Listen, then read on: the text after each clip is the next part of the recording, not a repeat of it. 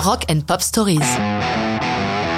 Dermot Kennedy, Power Over Me 2018.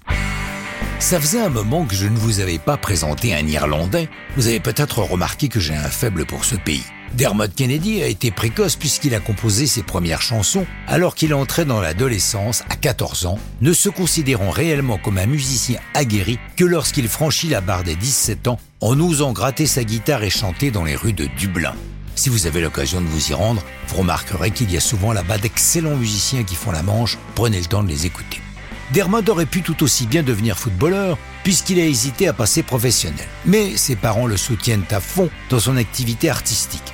Son père n'hésitant pas à prendre sa voiture lorsque Dermot réussit à se faire engager dans tel club ou pub à travers le pays.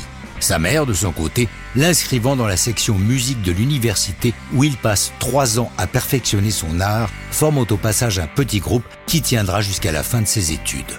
Plutôt dégourdi, le gaillard réussit à se produire dans de nombreux festivals, engagé sur la foi des quelques singles et EP autoproduits qu'il envoie partout. Montant sur scène, tant au fameux Lollapalooza qu'au festival d'Austin au Texas, devant des publics de plus en plus enthousiastes. Tous ces singles, datant de 2015 au premier jour de 2019, sont compilés en un album éponyme publié le 4 janvier 2019 par Interscope et qui se classe quatrième dans les charts irlandais.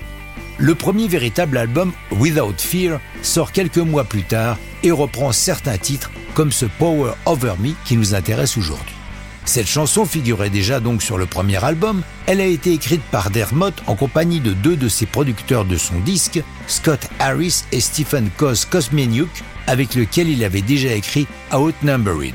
La composition de Power Over Me déconcerte un peu Dermot Kennedy, car contrairement à sa façon habituelle de procéder, les trois complices commencent par le gimmick et le titre de la chanson, déroulant le reste autour de cette base. C'est de cette manière qu'il raconte l'histoire d'un type si amoureux que celle qu'il aime a pris son contrôle, ainsi que Dermot l'a expliqué dans une interview.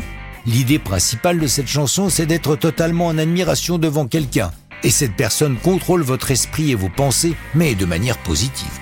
Ce qui est positif, c'est que son album Without Fear, publié le 4 octobre 2019, est numéro 1 en Irlande et en Angleterre, passant même dans son pays 154 semaines consécutives dans le top 10. Juste le temps d'attendre le suivant, Sounder, sorti en 2022. Mais ça, c'est une autre histoire de rock'n'roll.